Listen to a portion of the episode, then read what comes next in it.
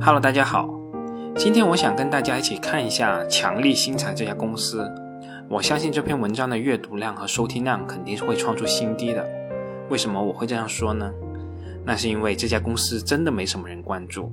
我在雪球上转了一圈，基本上没有人讨论这样一家公司，唯一有的就是讨论一下这个公司刚发行的可转债是否可以申购的问题。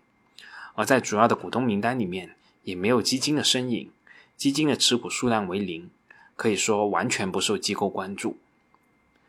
那我为什么突然间要说这样一家完全没有存在感的企业呢？这一切源于我最近接触的一家企业。这家企业是做什么的，我就不说了，反正是与半导体相关的。而国内并没有类似企业可以生产这样一种产品。在与这家企业相关负责人交流的过程中，我看到了一家供应商，就是我们今天的主角——强力新材。我随口问一句：“这种原材料除了强力新材以外，还有哪些供应商？”这家企业的负责人的回答让我大吃一惊。他说：“除了强力新材以外，没有其他供应商了。”经营过企业的朋友应该都会知道，只要有一定规模的企业，都尽可能要求供应商多元化。一者出于相互竞争、相互压价的考虑，更重要的是保持供应链的稳定性，避免单一供应商的波动影响公司的生产经营。而这种关键材料的供应商只有强力新材一家，确实有点出乎我的意料。相关负责人随后也解释，生产这种原材料，全世界一共就四家供应商，除了强力新材之外，分别为美国的巴斯夫、台湾的优地股份有限公司，以及日本的黑金化成株式会社。而另外三家的采购价格均大幅高于强力新材的采购价格。所以这家企业目前只采购强力新材的相关原材料。是的，就是这样一件小事引起了我的强烈兴趣。强力新材到底是怎么样一家公司呢？对于这么小众的一家公司，首先肯定是要给大家介绍一下这家公司到底是做什么的。根据公司自己的介绍。公司主要从事电子材料领域的各类光刻胶专用电子化学品的研发、生产和销售及相关贸易业务。光刻胶专用的化学品分为光刻胶用光引发剂和光刻胶树脂两大系列。报告期内，公司光刻胶专用化学品按照应用领域分类，主要用在 PCB 的光刻胶专用化学品、LCD 光刻胶专用化学品。PCB 又称为印刷电路板、印刷线路板。是重要的电子部件，是电子元器件电气连接的提供者。PCB 光刻胶可分为干膜光刻胶和湿膜光刻胶等主要品种。公司的 PCB 光刻胶光引发剂主要用于干膜光刻胶。近年来，中国的 PCB 产值增速持续增长，全球市场份额不断提升，PCB 产业持续向中国大陆转移。强力新材为全球 PCB 光刻胶的主要材料供应商。占据市场主导地位。随着 PCB 产业的持续转移，公司的 PCB 光刻胶专用化学品的市场份额稳定。LCD 光刻胶专用化学品主要是钨酯类系列高敏感度光引发剂，是生产彩色光刻胶和黑色光刻胶的关键材料。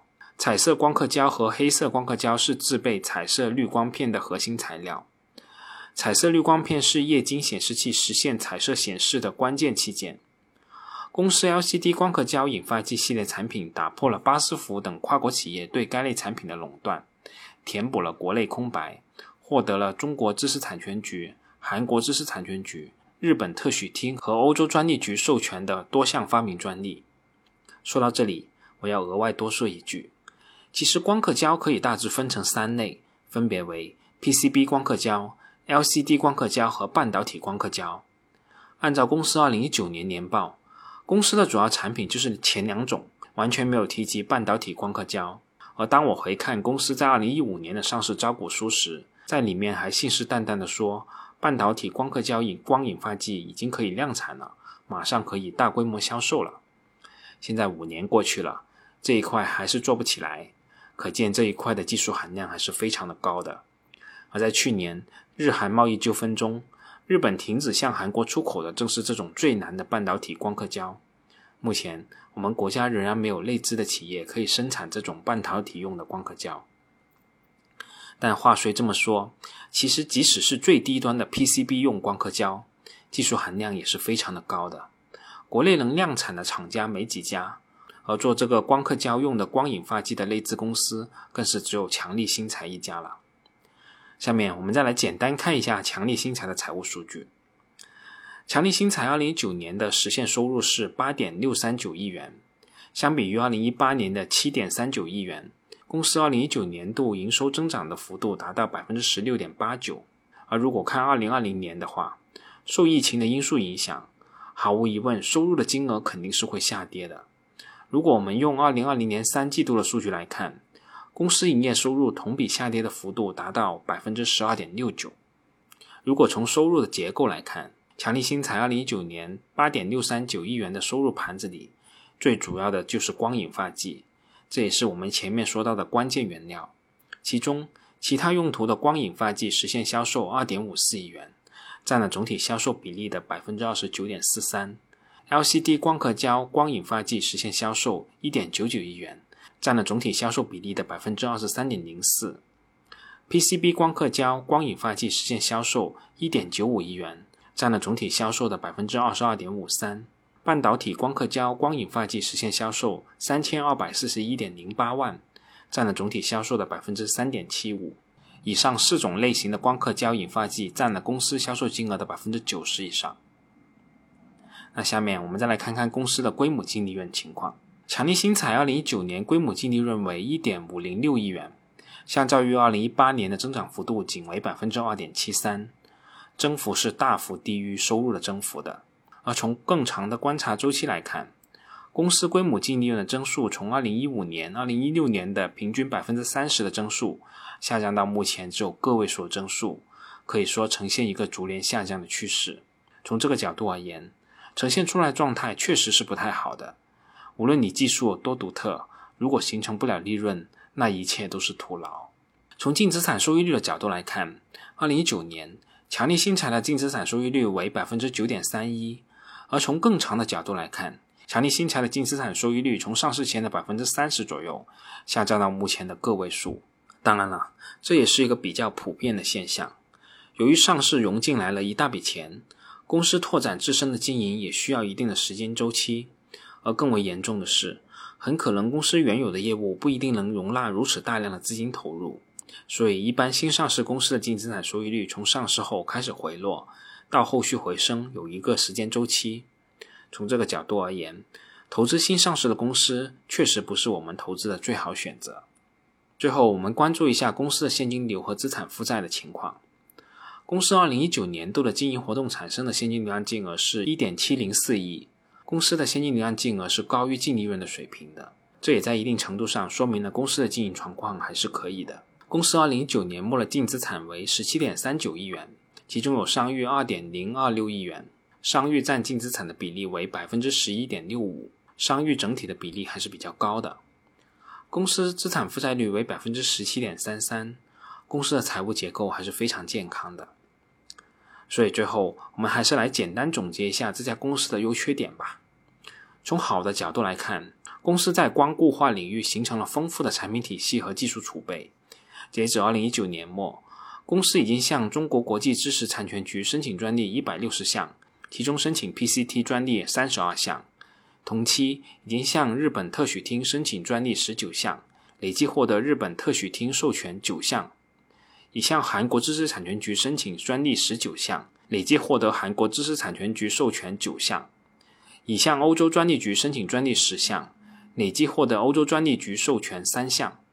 向美国专利局申请专利十二项，获得美国专利局授权六项；向台湾专利局申请专利五项，获得台湾专利局授权四项。第二点，公司是全球 PCB 光刻胶、LCD 光刻胶的最主要材料供应商，市场占有率稳定。公司的 LCD 光刻胶引发剂系列产品更是打破了巴斯夫等跨国企业对该类产品的垄断，填补了国内的空白，可以说是国内唯一。第三点，稳定而优质的客户关系。公司的主要客户包括长兴化学、旭化成、日立化成、住友化学、JSR、TOK、三菱化学、LGC、三星 SDI 等全球知名光刻胶生产商。公司与这些客户合作多年，在新产品研发和产业化方面建立了良好的合作关系。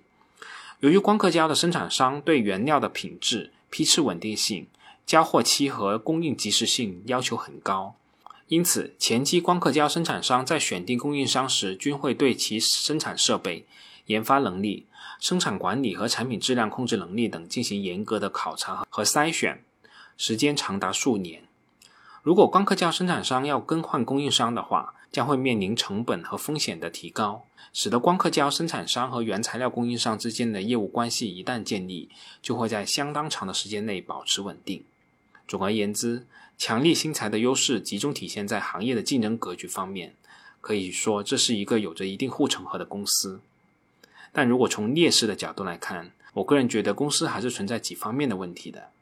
第一点，财务数据呈现出来结果没有显示出来公司有独特的竞争力，从增长。盈利能力等方面看起来比较一般，算不上优秀的企业。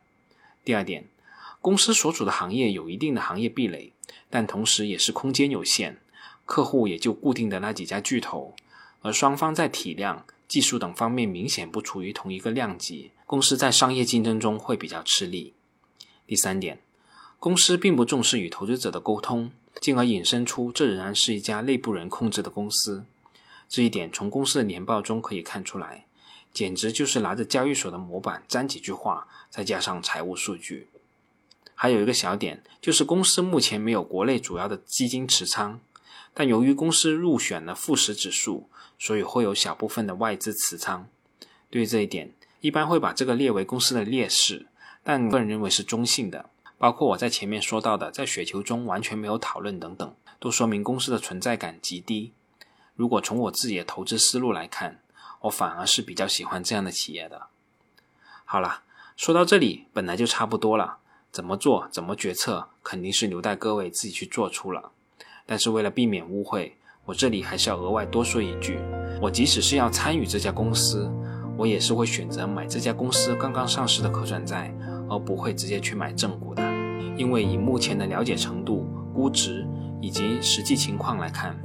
买正股对于我来说风险还是太大了。好了，我们这次就到这里，我们下次再见吧。